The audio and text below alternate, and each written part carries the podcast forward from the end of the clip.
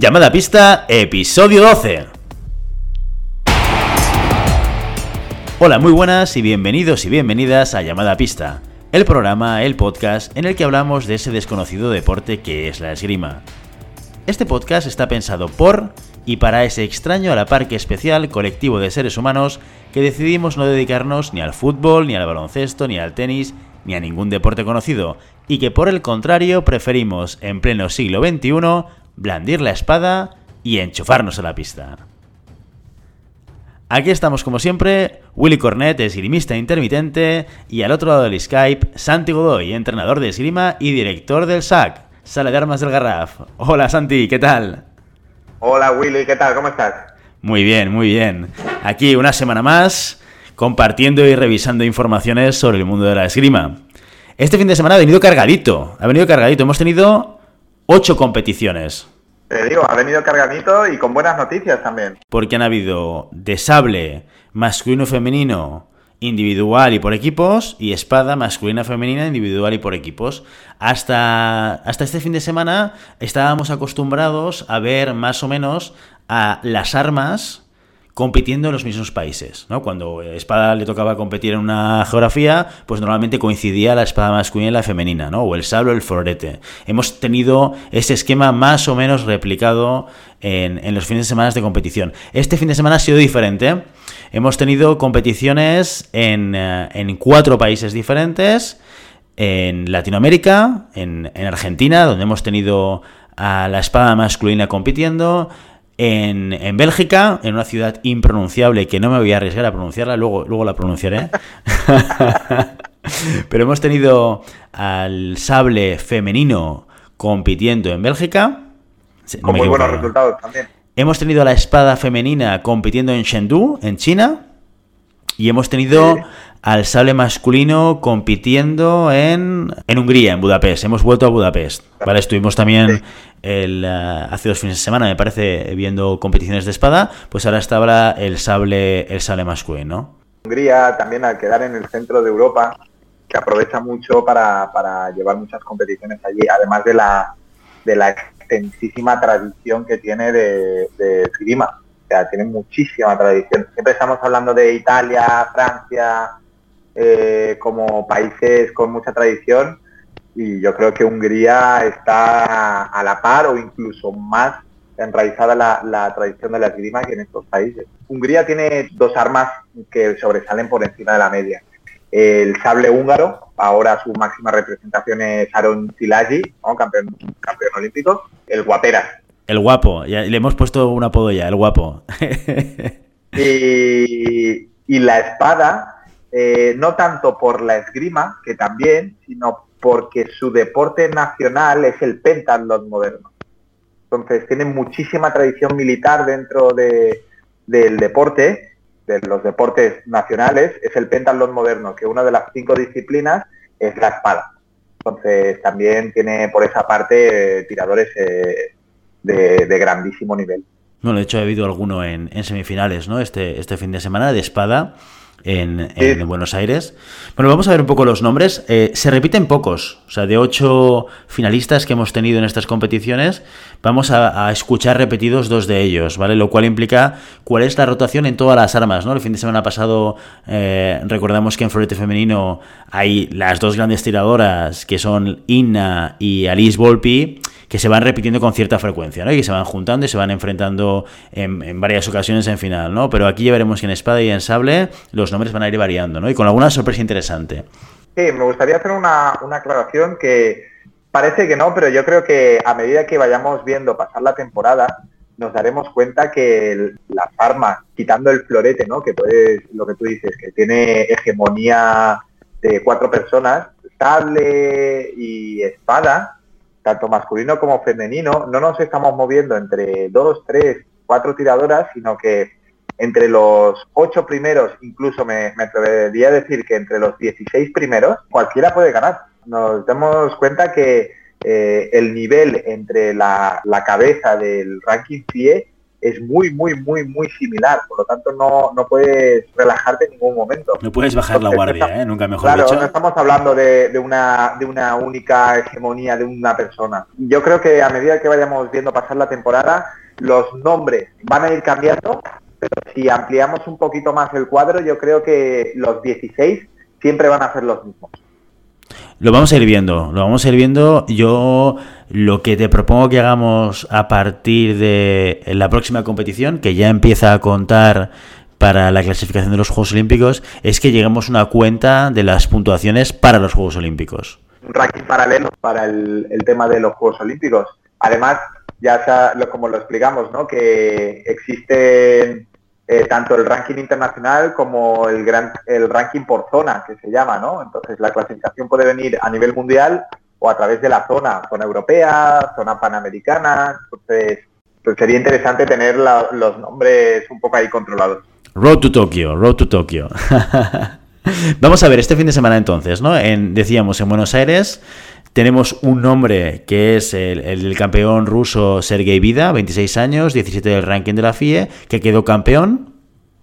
Lo que tú decías, fíjate, este está el 17 de la, FIE, ¿eh?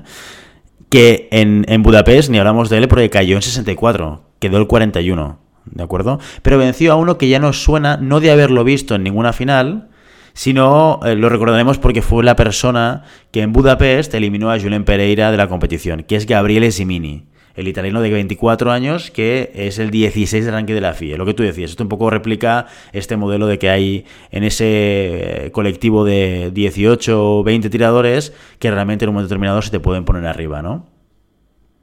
Y además, justo lo veíamos ahora, ¿no? Que eh, Simini había llegado a la final habiendo vencido con, con una, un resultado holgado a gente como, como el japonés Minobe, que había sido también finalista en, en, otra de las competiciones que habíamos estado comentando. O sea que, que, fácil, fácil no, no ha sido, ¿no?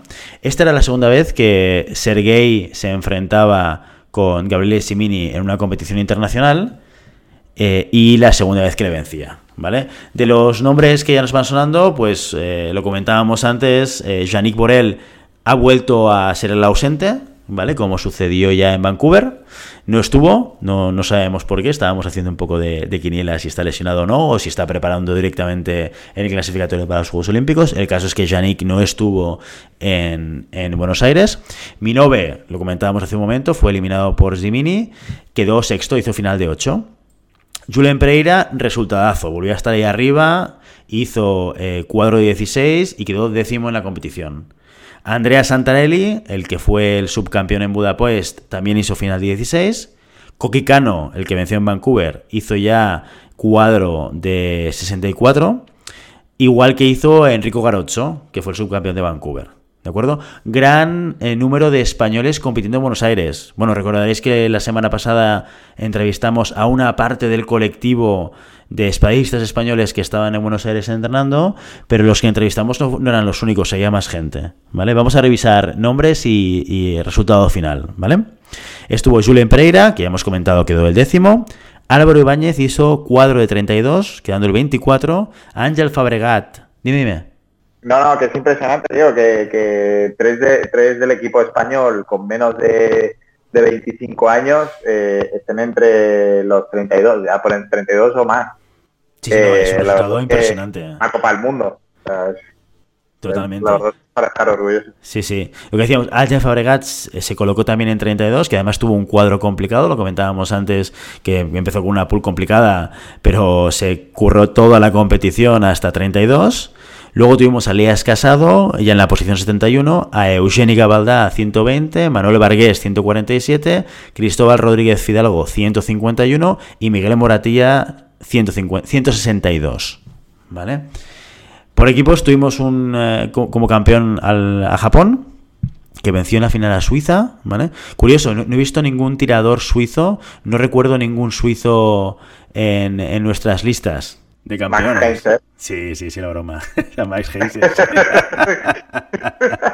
de clown. ¿Cómo, ¿Cómo olvidarnos de ello? Oye, no lo comentamos la otra vez, pero eh, los que no hayáis visto el asalto de la última competición, la de Budapest, de la semifinal Santarelli Max Heinzer, os invito a que la recuperéis y que la veáis y veáis cómo le revienta la espada, literalmente, Max Heinzer a Santarelli durante el asalto. ¿eh? Esto merece la pena que lo veáis. Pero fíjate que el, el- te lo dije, ¿eh? o sea, el- en la competición de... ¿Fue en Budapest cuando empezó a hacer ahí el chorro? Sí, sí, no? sí, sí, sí, sí, fue la última, Budapest, efectivamente, sí, sí, donde quedó semifinalista.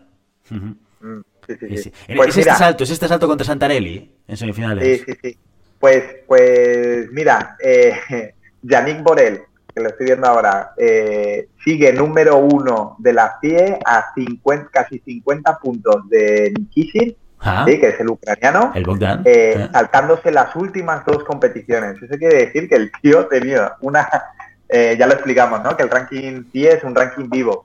Por lo tanto, eh, suma las competiciones, las competiciones que van pasando, lo que hacen es sustituir el resultado de la competición anterior de, ese- de esa misma temporada, ¿no? Bueno, entonces quiere decir que de esas dos competiciones eh, no había hecho ningún resultado interesante o ningún resultado relevante porque sigue teniendo casi 50 puntos de ventaja contra el segundo, faltando a dos Copas del Mundo y una de ellas Grand Prix. Sí, no. Y además, yo, creo que parte de, de- del análisis es lo que tú decías al principio. Hay mucha variabilidad en, eh, en los campeones y subcampeones. Al no repetirse tanto el que gana o el que queda segundo y que el que se llama más puntos, al final eh, sí que tienes que tener una estabilidad y, una- y un recorrido, pero hombre, Los nueve se reparten los primeros- puntos. Los nueve primeros están por encima de los 10 puntos y del, de los 10, de los 100 puntos. Y del 9 al, al 2 están dentro de los 100 puntos. Es el único, Yannick Borel es el único que llega a la cifra de los 100 puntos. Imagínate que está ahí, está reñido. O sea, está la separación es prácticamente- prácticamente nula. Y ya no te hablo de los 16. Entonces están ahí, están ahí. Todos, la verdad es que es interesante porque es una lucha que te obliga a estar ahí al 100% en siempre, cada competición. Vamos a ver qué pasó en China, ¿vale? ¿Qué pasó en Chengdu? En Chengdu tuvimos otros dos nombres nuevos para descubrir. Una, la de Helen Gom, francesa, ella es francesa, 25 años, 36 del ranking de la FIA, que no la vimos en Budapest tampoco porque quedó la, la 60, y que venció en la final a, a Rosela Fiamingo, de 27 años, que es la 21 del ranking de la FIA. O sea que fíjate que tuvimos final de la 21 contra el 36 del ranking de la FIA. La Flamingo es dos veces campeona del mundo. ¿eh? Claro, no, no la habíamos hablado de ella en el podcast, pero claro, yo no la conocía, ¿no? Pero, por tanto, campeona del mundo, ¿eh? O sea, es una... Do- dos veces bicampeona del mundo. Además de estar dentro del team, del team Red Bull este y tener muchos fans dentro del mundo masculino de, de la esgrima. Porque a esta la, la podemos llamar la guapa o... Sí, sí, hay que. Posiblemente la primera eh, millennial, por decirlo de una manera, que usa su su estatus de deportista como embajadora en, en otros, ¿no? Como podría ser el, que es americano también, que es floretista, el Watson Chamberlain, eh, que lo que hacen es sacar rédito a su imagen, ¿sabes? Es como un deportista profesional más. Y la verdad es que es, es interesante de, ver la imagen que tiene, que proyecta ella como deportista de élite hacia los demás, ¿no? Que no estamos acostumbrados como ver un Cristiano Ronaldo haciendo eh, anuncios de gallumbos y tal, pues más un, un poco de, de los... Bueno, mira, un, un personaje para seguir, ¿no? Dentro del mundo de la esgrima, no habíamos hablado de ella hasta ahora, y, eh, y otra tiradora femenina que, deberíamos estar siguiendo. Como Natalie Mulhausen, que pone eh, fotos de sus entrenos, fotos de sus sesiones, eh, vídeos, hace muchos de, de, muchos directos, sí, Instagram Stories y todos estos. Bueno, pues desde aquí os invitamos a que, a que sigáis a Rosela. Yo no la estoy siguiendo, pero ahora, me pondré a seguirla. pues mira, esta es la primera vez que, que Rosela y Helen eh, se enfrentaban en una competición internacional. ¿eh? Interesante, curioso. Del resto de nombres de la espada femenina internacional que nos deberían estar sonando, pues eh, la campeona de Doha, que fue Julia Bejayeva, la estona, cayó en 32 como también lo hizo eh, Panteljeyeva, la ucraniana, subcampeona de Andoja, que quedó la 21. Nuestra amiga Vivian Kong, eh, campeona en Barcelona, cayó en 64, quedando en el puesto 33. La subcampeona coreana Jian Lee de Barcelona quedó 38, también cayendo en el cuadro 64. La subcampeona de Budapest cayó en 64 también quedando 34. Que la, Pero aún, aún nuestra, nuestra compañera y amiga Vivian Con sigue de número uno del ranking. Sí, sí, sí, sí, sí. Esto es un mismo caso que puede ser como de Yannick Borel. Sí, sí, sí, y tanto, y tanto. Y tanto. Pues en este puesto 34 estaría Jong Mi Kang, la coreana.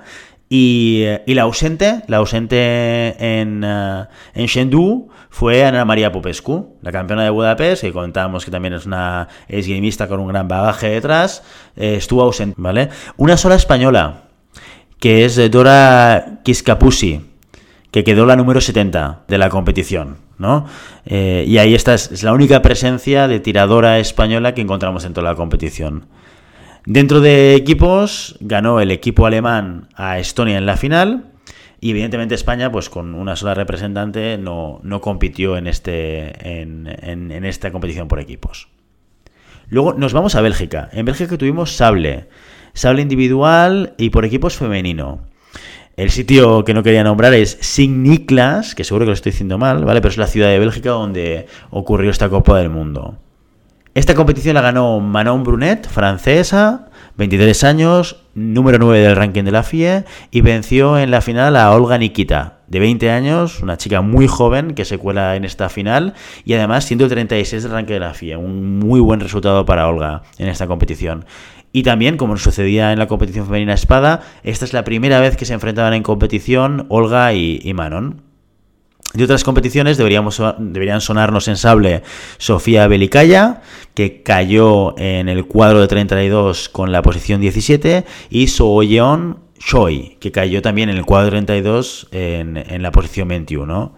Aquí sí que tuvimos mucha representación española, hubieron 12 españolas eh, trabajando y luchando en, en Bélgica y además con muy buenos resultados, muy buenos resultados. Conseguimos eh, a una Lucía Martín portugués que se, que se colocó en la final de 8, quedando octava, a una Araceli Navarro que entró en el cuadro de 16 quedando 14 Sandra Marcos que quedó 67, Laia Vila que quedó 78, Celia Pérez Cuenca quedando la número 100, Ana Escoda la 102, Elena Hernández, la 110, Susana Contreras, la 138, María Ventura, la 139, Inés Tirado, la 173 y Carlota del Valle, la 181. Por tanto, aquí, a nivel de representación, un poco lo que estábamos comentando en, otras, en otros episodios, ¿verdad?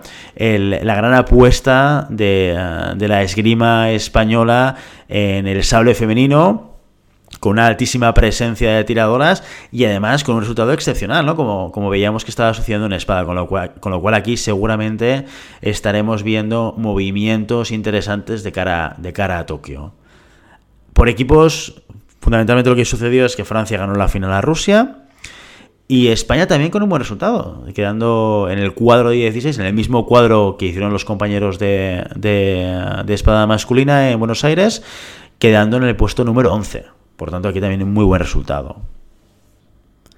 En Budapest tuvimos sable individual y equipos masculino.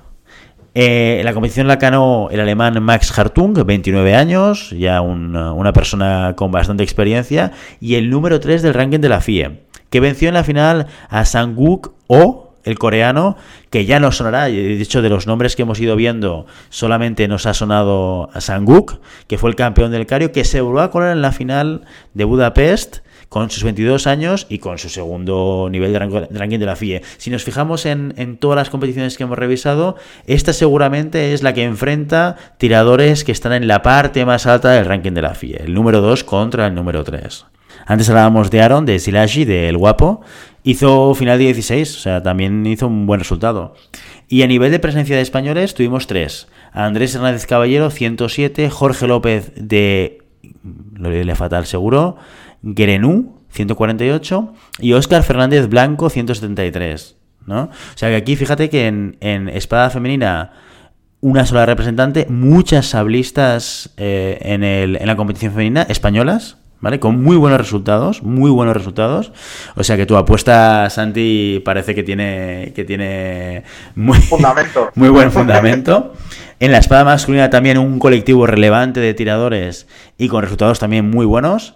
Y luego en sale masculino, pues ahí manteniendo una, una, representación de tres, pero sí que es verdad que a nivel de posicionamiento eh, en el cuadro final, pues comparados con los compañeros de, de sale femenino y de espada masculina, pues queda un poquito más para abajo, ¿no? Ganó Corea eh, la competición por equipos de sale masculino, venciendo a Hungría en la final, ¿vale? Y España ca cayó en el cuadro de 32, ¿de acuerdo? Esto es lo que pasó el fin de semana las noticias del fin de semana. Intenso, intenso. Intenso, sí, sí, hubo, hubo mucho y de todo y, oye, con muy buenos resultados por parte del combinado español. Cosas que también nos han pasado esta, esta última semana y que nos gustaría comentar en el, en el podcast es, primero nos ha llegado una propuesta de María Steinberg súper interesante. María nos invita y nos propone a hacer un live de podcast. ¿Vale? Y, uh, y ya le, hemos comentado a ella que tenemos que buscar la manera técnica de hacerlo. A mí, a priori, no se me ocurre cómo hacerlo, si esto es a través de Facebook, a través de YouTube, a través de qué, qué plataforma. Pero sí que es verdad que comentándolo con Santi, ¿no? Parece como un, un, reto interesante, ¿no? El montar un día y decir, oye, no hacemos un falso directo, hacemos un directo de verdad. Sí, además eso te da la oportunidad de que la, eh, la interactuación con los que nos escuchan sea inmediata. Entonces, es una, la verdad es que yo, si podemos encontrar la manera, me gustaría mucho. Pues ya, ya, ya, la encontraremos, la buscaremos. También habrá que ver qué día y a qué hora hacemos el live, porque esto es un elemento relevante. Porque ahora nos manejamos en los horarios que podemos, ¿eh? claro. ¿Vale? Pero, oye, sí, pero que, es muy interesante la propuesta que nos hace María y que buscaremos la manera de poder darle, darle respuesta, ¿no?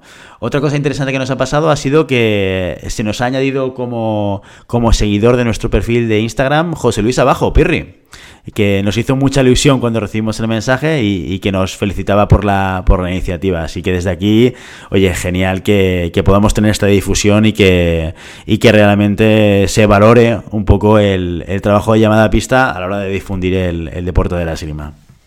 Hombre, lo bueno, lo que decíamos, ¿no? De, con Vivian Kong o con, con el equipo de espada, que es un mundo tan pequeño que te permite tener a, los mejores, a, historias de la esgrima, como puede ser Pirri, ¿no?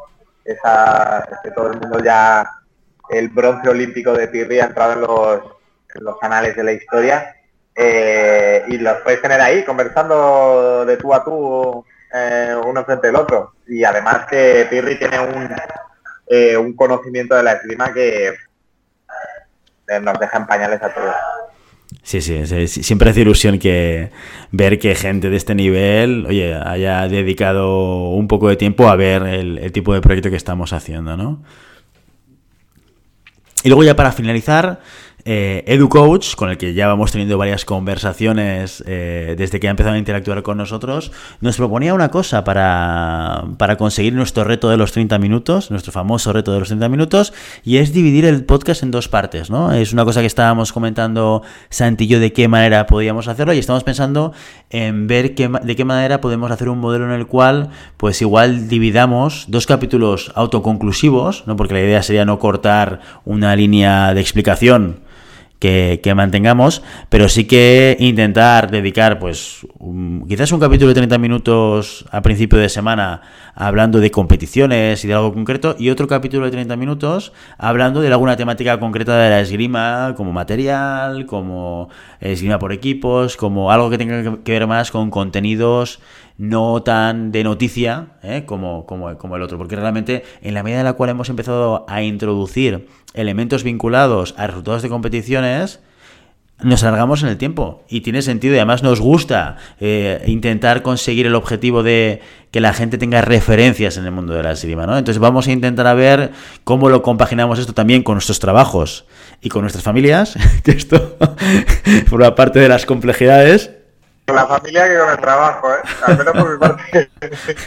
a mí por las dos. No, no, que ahora, ahora yo sé que mi mujer escucha el podcast, por lo tanto me tengo que medir. Me tengo que medir que si no en casa después recibo. No, pero sí es verdad que ahora nos manejamos un poco como podemos y tal, y lo hacemos así en versión ocio, con lo cual. Eh, pero, pero vamos a intentar buscar la manera de ser, de conseguir ese, ese reto y, esa propuesta que nos hacía Edu, vamos a, vamos a intentar encaminar el, la duración, la estructura de los podcasts en, esa línea, ¿no? Sí, sí. Perfecto. Y eh, oye, para introducir el tema de hoy, que queríamos comentar. Eh, te explicaba antes de, empezar a grabar, Santi. Eh, esta semana también me ha contactado una persona eh, que cuando nos, hizo a seguir en, Instagram, yo cuando nos dan a seguir siempre les hago una invitación a escucharnos. Les digo, oye, pues somos un podcast de, esgrima, nos puedes encontrar en tal enlace y tal, ¿no? Para que sepan un poco qué tipo de perfil es, ¿no? Y, y en una de estas, una de las personas me dice, mira, os sigo porque mi hijo de 8 años hace esgrima. Y yo le respondo, bueno, ¿y tú? ¿Y tú también haces esgrima o no practicas? Y me dice, no, hombre, yo tengo 44 años. Y yo le respondo, pero no pasa nada. la esgrima es un deporte que yo he conocido mucha gente que ha empezado con cierta edad y que además, sobre todo, quizás las, eh, el arma de la espada se da más a ello porque es menos física o puede llegar a ser menos física, ¿no? La, puedes practicar, mm, digamos, defendiéndote mm, con bastante honor en la pista eh, sin tener que haberlo practicado toda la vida, ¿no? Precisamente salió este tema el fin de semana que, bueno, como tú sabes, ya celebramos mi 30 cumpleaños y conseguí reunir a, a, los grandes referentes míos de la esgrima, ya no ya no solo de la esgrima de competición, que no lo son, sino de la esgrima de como, como leitmotiv, como, como un elemento de diversión eh, como no había conocido antes, ¿no? Entonces, todos coinciden que es un perfil de gente que empezó la esgrima con, con mucha edad, a partir de los 30 años, Y han, han conseguido hacer un grupo que además de estar súper cohesionado, ya llevamos casi 15 años eh, de amistad, eh, precisamente es, el, hecho este de, haber conseguido un grupo eh, donde la esgrima es el nexo de unión, pero es todas las experiencias, todas las vivencias, incluso la gran mayoría de experiencias y de vivencias son fuera de la esgrima, ¿no? Entonces, por ejemplo, eh, ¿quién no ha salido de, competición, a un viaje de competición? Y la competición ha sido lo más secundario de ese viaje, ¿no? O, quién no se ha ido a, hacer unas cañas y algo más eh, por Madrid, por Logroño o por, Francia o estas, estos viajes ¿no? que te dan como un poco licencia para matar y la competición siempre ha sido algo secundario. Eh, yo creo que es una es una experiencia que súper enriquecedora. Siempre estamos hablando de los valores de la esgrima, los valores que transmite el deporte. Y yo creo que el ambiente de la esgrima es de los más sanos que me he encontrado yo. Eh, todos los deportes que, he podido ver o que he podido experimentar. Y ya no solo porque el hecho de que sea un deporte con valores, sino precisamente por lo que comentamos, uh, llevamos comentando muchos podcasts, que es que la gente de la esgrima tiene algo especial, ¿no? Tiene algo friki, pero dentro de ese algo friki eh, tiene unas características personales que hace que cualquier grupo ¿sí? Tenga un nexo de unión ya más, más que garantizado al inicio. ¿no?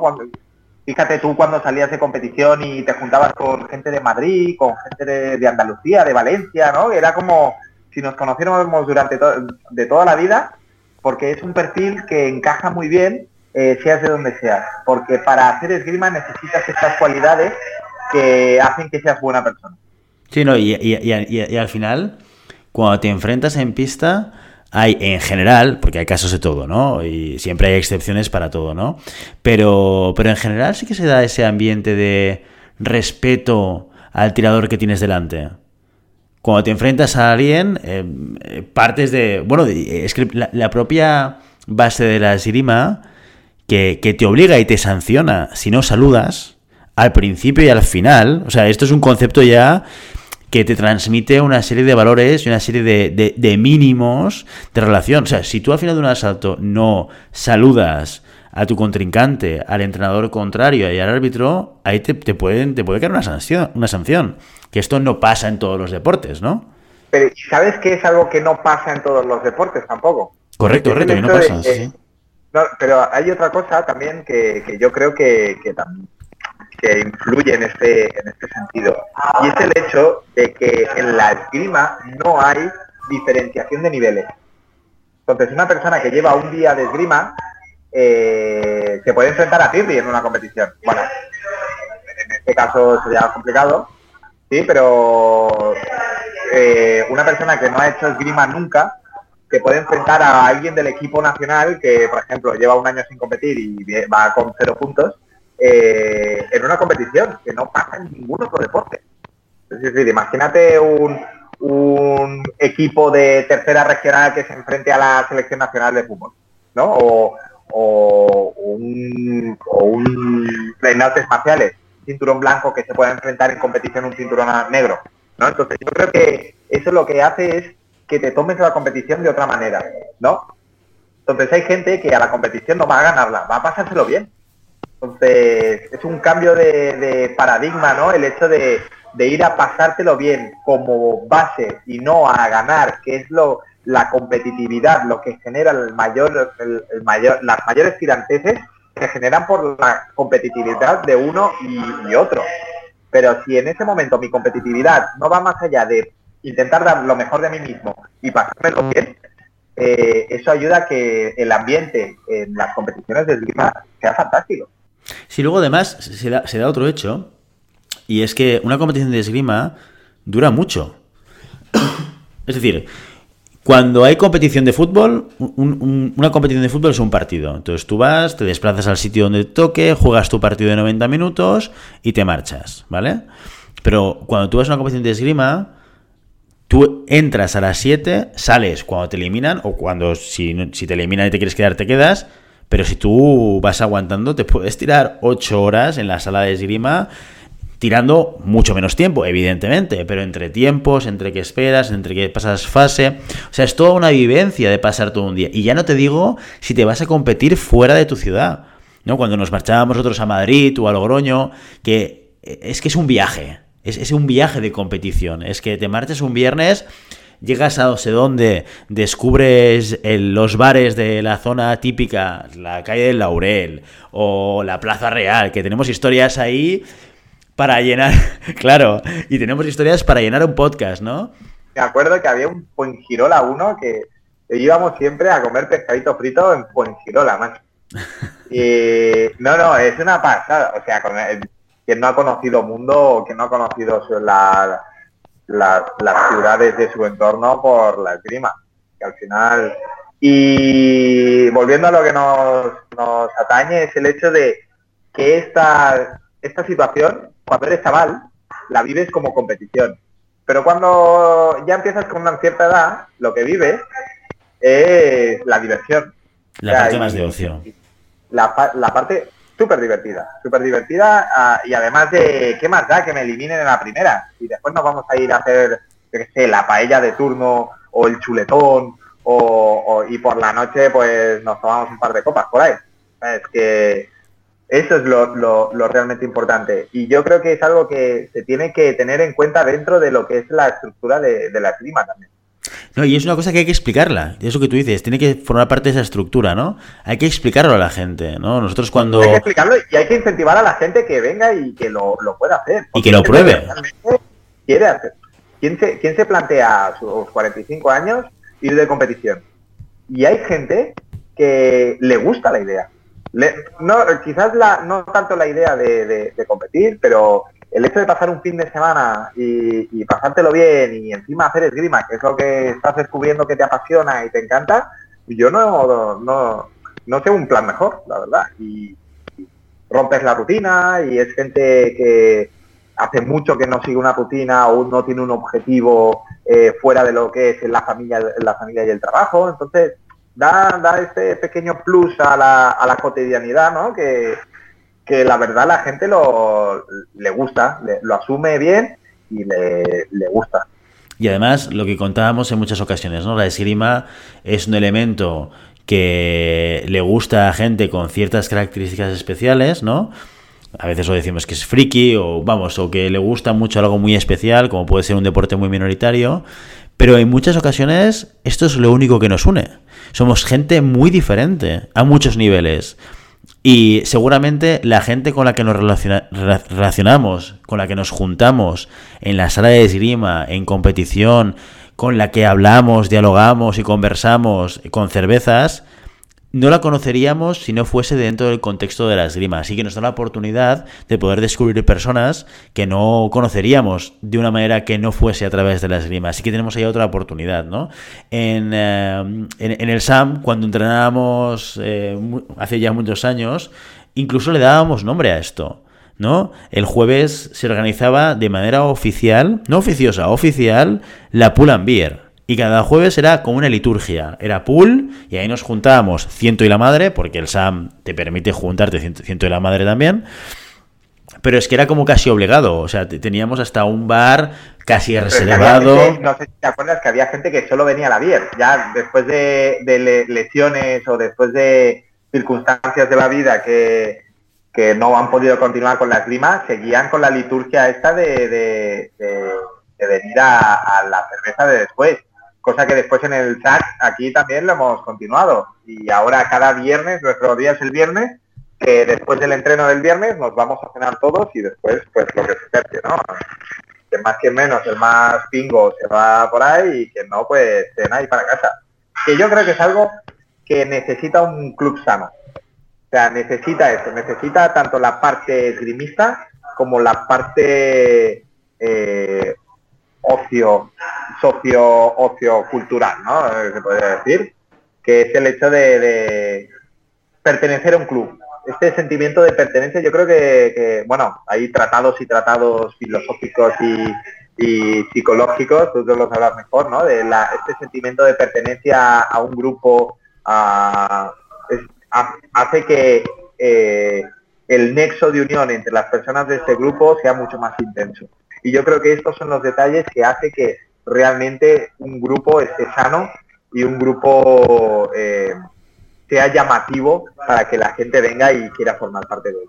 No, sin duda. Como los de llamar a pizza. Por ejemplo. no, no, tienes, tienes toda la razón del mundo, ¿no? Y, mira, quiero invitar a la gente que nos escucha a que nos explique qué cosas de ocio hacen vinculado a la esgrima. Aquí hemos comentado algunas, ¿no? El, la pull beer que hacíamos en el SAM los jueves, la, la cerveza cena que hacemos los viernes en el SAC comentamos la cuando hablábamos de esgrima en equipo, comentábamos la Liga León y que se juntaban para tirar, pero luego también para comer. ¿Qué otras cosas hacéis? ¿Qué otras cosas hacen que os juntéis con la gente de esgrima más allá de ir a la sala a tirar? Compartirlo con nosotros y lo compartiremos en el podcast para también, oye, eh, que nos expliquemos un poco de qué manera vivimos la esgrima, ¿no? Sí, y, y seguro que, bueno, y ya podríamos hacer ya no un podcast, sino una una temporada entera de podcast de las romances y, parejas que salen del mundo de la esgrima. todas las parejas que se han formado, yo mismo, mi mujer, era alumna mía. Entonces, ahí no queda muy profesional, pero tengo que decirlo. Eh, pero mira, te, dan te dan las circunstancias también para que se genere amor. O sea, ahí la verdad es que puede pasar de todo. Esto es una reclamo, ¿eh? ¿eh? Esto es una reclamo, es una... El, mira, voy a poner un ejemplo que a lo mejor ya es añejo, ¿no? Pero eh, Esgrima es como el Mythic, ¿no? Donde puedes encontrar tu pareja. no sé si funciona todavía el Mythic. Ahora ¿eh? es, Tinder, ¿eh? Pero... No, pero Tinder es otra cosa. No me, no, no me... Tinder es otro nivel. No, no, estamos hablando de casarnos. Tú estás hablando de casarte. Tinder no es para casarte, tío. bueno, ¿qué te crees? Que la gente, todos los que se conocen, la esgrima se casan. Bueno, mira, estás tú. Estás tú como un ejemplo, ¿no?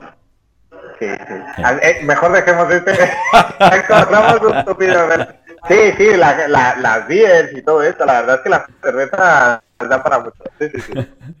Muy bien. Oye, entonces, eh, muy interesante hablar de ocio en la esgrima, cómo podemos ampliar la experiencia esgrimística, pensando que no solamente es un deporte, sino que va más allá. ¿De acuerdo? Y ver esos fines de semana de competición como muchas veces como una excusa para hacer algo diferente y para vivir una experiencia con un colectivo de gente que, como decíamos, igual nunca vas a conocer. No me arriesgaría a equivocarme mucho. Cuando yo salía de competición, ahí el único que salía a competir éramos Marius y yo. Todos los demás eres unos pingos y salíais a lo que salía, dice, ¿eh? Aquí las cosas claras. Sí, sí, en general era así, tal cual, tal cual, sí, sí. Muy bien, Santi. Oye, pues hasta aquí nuestro episodio de hoy. Mira, la verdad es que me ha, generado mucha nostalgia, ¿eh? Porque realmente, como hemos empezado el SAC desde cero y aún no empezamos a, competir a nivel nacional y tal, probablemente es de lo que más eche de menos. Ya las salidas estas nacionales, los compañeros de Madrid y de otras comunidades autónomas, que, mira, mira a María Steinberg, ¿no? Es que al final generas unos nexos de unión que aún, aún después de 10, 15 años siguen allí y son gente que has conocido en competición. Es que es gente que solo veías en competición. Sí, sí, tal cual. por más que sea compitas una vez al mes o una dos veces al mes, es gente que estás viendo solo un fin de semana, pero que generas un vínculo tan grande que, que ostras, mira, perduran el tiempo. Y tanto. Muy bien, Oye, pues como siempre, queremos invitaros a que os pongáis en contacto con nosotros. Mira, en este capítulo os damos una excusa. Explicarnos qué hacéis a nivel de ocio con vuestros compañeros de, sala de esgrima o con vuestros compañeros de competición de esgrima. Darnos vuestra opinión, decirnos de qué queréis que hablemos, de que nos hagáis las preguntas que consideréis. Todo ya sabéis que lo podéis hacer a través de llamadapista.com barra contacto. Y sobre todo, si el contenido del podcast os gusta, no os olvidéis de suscribiros, compartir este episodio en cualquier red social y darnos 5 estrellas en iTunes, así como comentar lo que queráis en iVoox y en Spotify. Esto nos va a permitir tener más visibilidad y hacer que este podcast llegue a más gente que le guste la esgrima. Muchas gracias por todo, por vuestro tiempo, por vuestra atención y por vuestro interés en este maravilloso deporte que es la esgrima. Nos escuchamos la semana que viene. Hasta entonces. Que vaya muy bien, adiós.